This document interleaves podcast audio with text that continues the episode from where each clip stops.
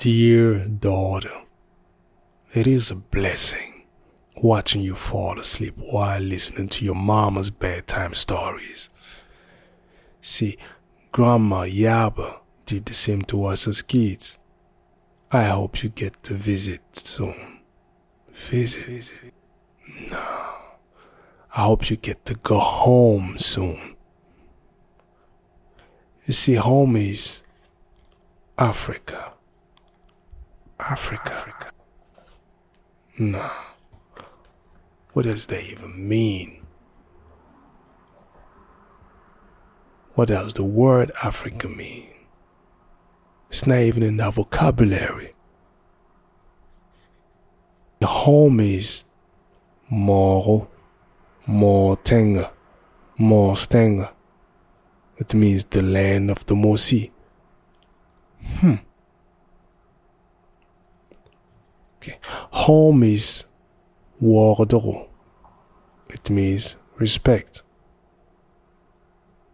The colonizers called it Ouagadougou. To be honest, I was born there. That is for sure. But where we from? That's a bit complicated. Ouagadougou is in a country designed by the colonizers just like many countries on the continent. It's called Burkina Faso, the land of the uprights. The name was changed to that by Uncle Hussein's uncle Sankara from Upper Volta. Many tribes live in that region. It's at the heart of the west side of the motherland.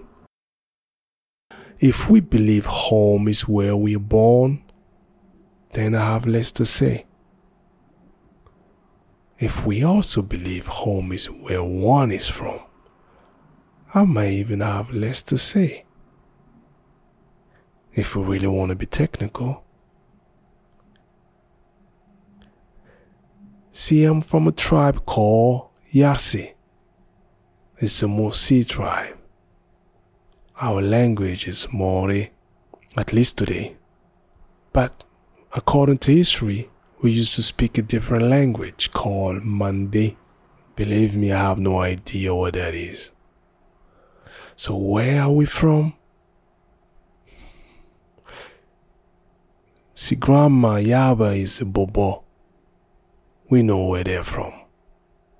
And what language they speak. They have a whole different language.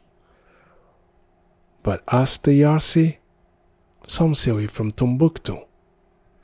We do have same sounding name as people from Guinea, Mali, etc. So that's very possible.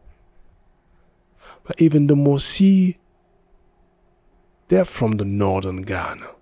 So are we from a continent or from a country?